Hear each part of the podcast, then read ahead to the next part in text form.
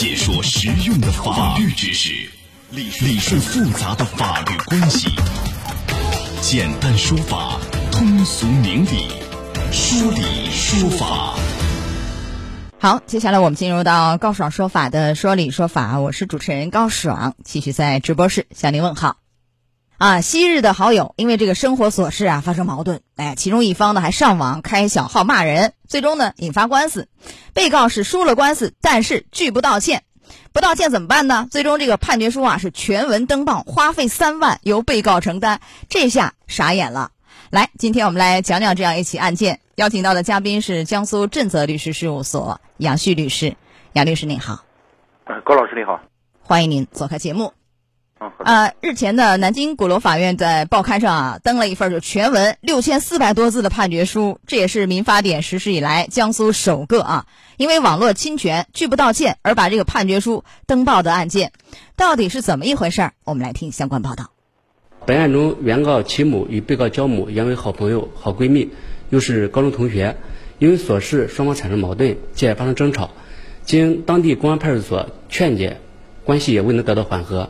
二零一九年，被告焦某与其男朋友及另一被告孙某某在新浪微微博上注册多个账号，对原告进行谩骂攻击。二被告均是受过高等教育的呃高材生，但其言辞粗鄙不堪入目，根本无法用语言进行描述。因不堪其扰，原告齐某随即向南京市鼓楼区人民法院提起诉讼。二零二零年七月六号，法院判决两名被告赔偿原告齐某精神损害抚慰金六千元，同时要求删除侵权微博，并在微博上发布道歉函。逾期发布的，将把判决书登报，所需费用由被告承担。判决书生效之后，被告孙某某、被告焦某未履行生效法律文书确定的义务，原告向本院申请强制执行。呃，本院经营部门根据判决书的。呃，判项的内容将判决书全文刊登在江苏法制报上。就这个案件，这个被告焦某和孙某某这两个人侵犯的原告齐某的是名誉权还是人格权、隐私权是什么权？那这种情况下，应该侵犯了这个这个焦某的名誉权。呃，一般来说，像这样的案件处理方式，比如说停止侵害、恢复名誉、赔礼道歉、赔偿损失，是这样吧？呃，一般是这样子啊。呃，可以首先要求是停止侵害。呃，可以，另外也可以主张那个精神赔偿。所以这个案件也是这样判的，但执行的问题我们要谈一下。像这样的，我觉得赔偿损失可能相对还容易一点，这个赔礼道歉似乎有点难。呃，因为从以往就是全国各地法院执行这个赔礼道歉的这个判决时，好像也有这个刊登判决书的啊，但是大部分只是摘抄一部分。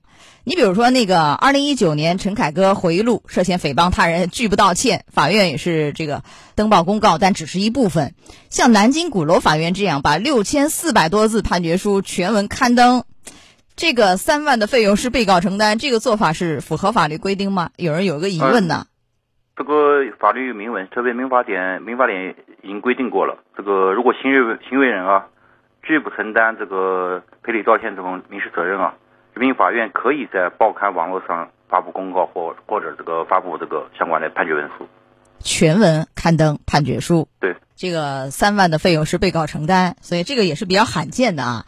这也是在这个民法典实施以后，江苏的首案啊，也是引发了关注。像这样的一般来说，这个。如果你拒不执行，呃，道歉什么的哈，都可以全文去发布吗？就全文去刊登？呃，一般我们像一般我们知道，就除非涉及到个人隐私、国家秘密还有商业秘密啊，当事人或者申请特殊的呃不得公开的特殊案件吧。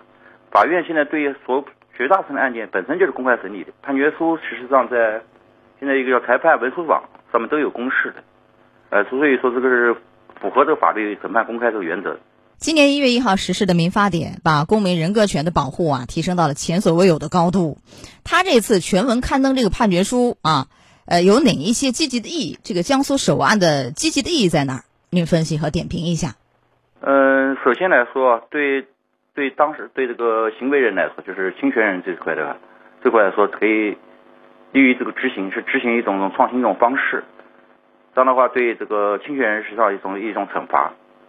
呃，不是不论从经济上还是从这个名义上，实际上都是一种惩罚。然后对于这个受害人来说，这个情况下，我觉得可以对受害人实际上一种弥补。呃，也可以对他这个行为进行一个澄清，说明他并他本身他是个受害者嘛，呃，所以双双方面的，对于这个社会这个积极也存在一个积极一个影响，呃，让督促这些这个一些人员吧，网络上这胡乱发表意见的人要谨言慎行，我觉得是有积极意义的。就是他既是解决了道歉难的一个问题，使这个被执行人付出了相应的代价，三万的这个登报费啊。也维护了司法的尊严和权威，同时也达到很好的普法宣传的一个效果，让老百姓看到这个是怎么判的这样一起案件。所以这个原告齐女士也表示满意，啊，说在这个被告焦某和孙某某啊拒不道歉的情况下，他认为被登报道歉让他也是这官司没白打，实现了审执合一的一个法律效果。哎，那是不是只有就是侵犯他人的人格权就这类的案件？拒不道歉的才可以，就是登报啊，把这个判决书登报，然后费用让被告承担，只是限制于这一类道不道歉的案件吗？执行方面还是所有的欠钱不还的老赖，好，我也能给你登个报，也让你承担相应的费用等等，行不行？嗯，这个目前来讲，在其他方面还没有相应的法律规定，只是民法典对这个侵权责任，就对人格权这块赔礼道歉、恢复名誉这块，确实有上面解释。其他方面没有这方面的解释，但确实也有在执行过程中，通过一些悬悬赏啊，这个包括在一些公开场合进行被对被害人进行曝光，这也是允许的。但是没有说要求这个对全文判决书全文公布，这个没有这方面规定。那其实等于是就是只是限这样一类案件了，是吧？侵犯人格权的。目前目前以法律规定来说是有这类案件。啊，不道歉的可以全文给你公布，我就给你在那个报刊上刊登你的那个判决书，费用因为按字儿算嘛，呃，费用由这个被告来执行，是这样来承担啊。好，来我们讲讲，因为他这个案件呢，我们国家不是一个判例法的一个国家，他这个案件因为江苏首例嘛，他这个积极的，就是对以后无论江苏啊还是其他各地的这样相关案例的一个执行，会参照吗？您怎么来看？这方面的意义又怎样？法律有这种明文吗？是允许公布生效判决文书这种方式执行的。这是法民法典修改后明确有这个明文，其他法院完全可以参照。那就很好啊。这个您刚才也说了，这网络不是法外之地，所以建议每一个人应该遵守法律法规，遵守道德底线，不能图一时口舌之快啊，践踏人格权的这个红线和法律的红线。所以咱也在这个栏目最后，咱提示一下，就是类似于侵犯人格权这样的这种问题啊。因为所有的无论隐私呀、名誉啊、肖像等等，它都在那个人格权的大的框架之内，侵犯人格权。那么这类的，因为他这个案件是，比如说民事赔偿完了以后登报啊，严重的、严重的有可能是治安处罚、罚款、拘留，还是会涉及到刑事问题，比如诽谤、侮辱。对，侵犯人格权确实牵涉到其他一些问题。如果比较严重啊，情节严重，可能第一，他可能侵犯这个治安管理处罚法这种规定。可以处五日以下拘留，或者是五百元以下这种罚款，呃，有相关的规定。情节严重的话，甚至于有五日以上，呃，十日以下拘留，呃，这并处罚款。情况要更严重的话，可能会触及刑刑法。刑法是什么？诽谤？刑法的规定就一般是像这种情况下，一般是诽谤罪，就是讲故意这个捏造事实，发布这个虚假这种事实，足以贬低他人格，造成这个情节严重的行为。一般是怎么量刑呢？呃，三年以下有期徒刑、拘役、管制，一般是这样一个量刑。啊，最重就三年以下，是吧？